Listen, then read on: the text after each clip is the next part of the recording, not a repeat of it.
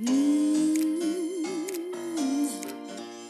Welcome to the Naked You podcast, your podcast to become your most authentic self. Hi, my name is Patricia Franklin, and I'm an expert in authenticity and the founder of the brand Kick Ass Living.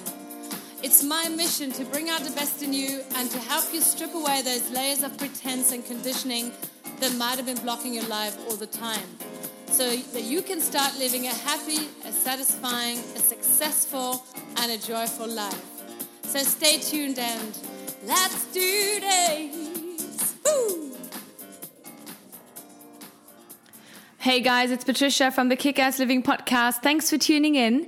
And today's topic is how can we deal with shame and how can we conquer it so it won't actually has all this power over us. Just before I start, if you haven't subscribed to this channel yet, please do so. Please like it and comment it and share it with all your friends so the kick ass living movement can grow and more people can gain access to it. Thanks a lot. Right, shame. I think everybody on this earth has at least once in, in their or her life, you know, felt shame. So it's this little nagging voice inside our heads that keeps going on about, yeah, you know, I knew you'd fail. And, you know, you'll never really belong. And who do you think you are? You know, who's, who do you think is going to love you anyway? And yeah, you did really, really bad. You can be so ashamed of yourself. And, you know, um, I, I totally, you know, I've totally ex- experienced this a lot of times in my life, and it's such an excruciating, terrible pain inside your inside of your body, inside of your soul, because you're just putting yourself down. So this is what shame is all about. It's just something to shame you, to make you feel worse. And is it really true? And is it really real? So I want to give you a few steps how to deal with it the next time you encounter shame. And the first one is Find out and tap into your authentic feelings. What are you actually feeling underneath all that shame? Is it really shame? Because sometimes that's just an easy emotion for us. We'll just go, yeah, that must be shame. But what is it really? Is it maybe helplessness? Is it loneliness? Is it inadequacy? What is it really that's lying underneath that feeling of shame that you're feeling? And really, you know, tap into that feeling and see what is it you know what what is it really what what what is my you know um, my inner wisdom trying to tell me what's going on. And um, that's really that's really important because the more the clearer you become about what you really feel and what when you get triggered like this the more control you have over it and the second one is talking about control the second step is that most of us seem to attach you know their worthiness their lovability whatever on the outcomes of things. So basically, you might be really good at your job and you, you know, trying to be work harder to get that promotion just because then you'll get the applause that you're waiting for and that you really crave or, you know, or you're working on your hobby or you're really good at sports. And as soon as you don't reach that first um, place or you don't, you don't earn or win that medal or that trophy, then you suddenly feel lesser than yourself because um, you're putting all the weight on the outcome. You're not actually, you know, you're not separating yourself from who you are. You're looking at what you're doing and really check this out because I think most people, and I used to be like this as well, and I still have moments like that where I just, you know, put all the weight on the outcome instead of who I already, you know, who I am already. So who are you already? You're already perfect the way you are. You already, you already have a reason to be here. You've already, um, there were millions of possibilities when you were, um, before you were born, you know? So when you were conceived, but you're the one who's made it to this earth. So you are already worthy of being here, then why do we put all our weight on on the outcome? Why do we always look at what's uh, what's going on on the outside and on the outcome? And why can't we just relax and be happy about what we are already? And everything else is just the cherry on top. So that's something to think about. And the third step is to bring it into the light. Um, the more we actually accept that we feel shameful at times and that we feel shame.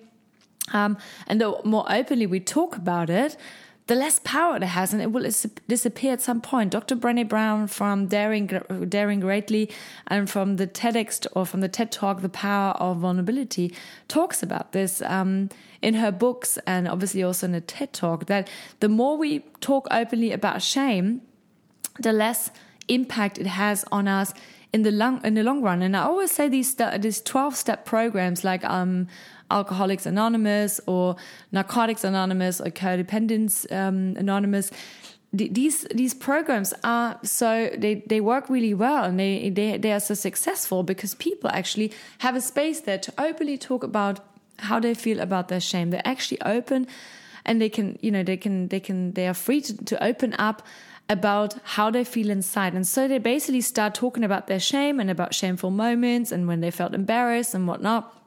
And it's like spitting something out of your mouth that's that tastes bitter and is actually poison for you. And so the more you know we're actually able to open up and say, "Oh God, I feel really, I feel so embarrassed. I feel so ashamed of myself right now," um, the less power it will have in the future over you. So obviously, it's a difficult step. It's not an easy one, but it's absolutely worth it.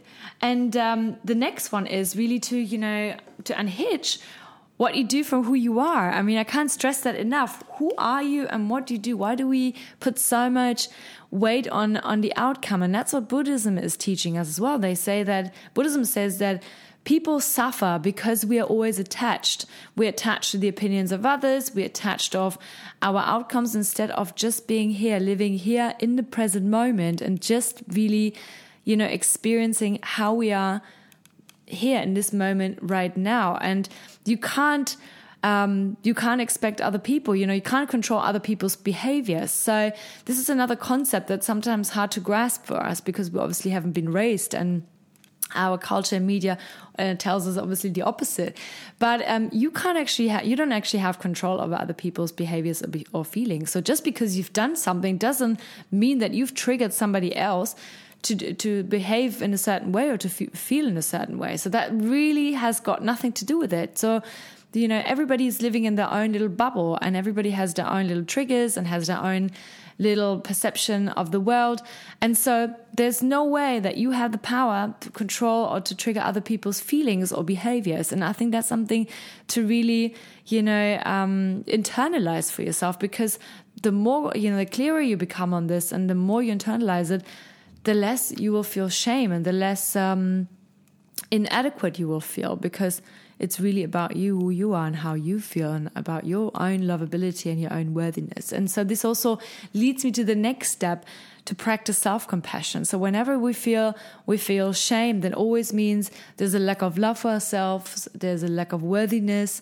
um, a lack of lovability for ourselves. So really practice self uh, self compassion. There's an amazing book by Christine Neff, who is a professor of uh, psychology and personal development in, uh, in Austin, Texas, and she talks about this in her book Self Compassion. And I've recently read it, and it's amazing because the more we practice self compassion towards us, the more we actually strengthen our love for ourselves, and the less shame we will feel in the long run. So remember this for the next time when you have a shameful moment and you have that terrible voice in your head. Just remember to practice more self compassion. Also remember that you can't actually control other people's behaviors or feelings and that maybe you know it's never about the outcome you know of what you do actually but it's about it's always about who you are right on my homepage www.patriciafrankie.com you can find free transformational coaching tools that you can just download. If you haven't followed me on Instagram yet, please do so at Patricia Kickass. I frequently ask people in my community about topics that they want to hear in this podcast. And I'm looking forward to hearing from you. If you want any coaching or if you've got any feedback on this podcast episode, just mail me at mail at patriciafrankie.com. I'm looking forward to hearing from you. Lots of love. Have a great day and let's kick ass. Bye bye.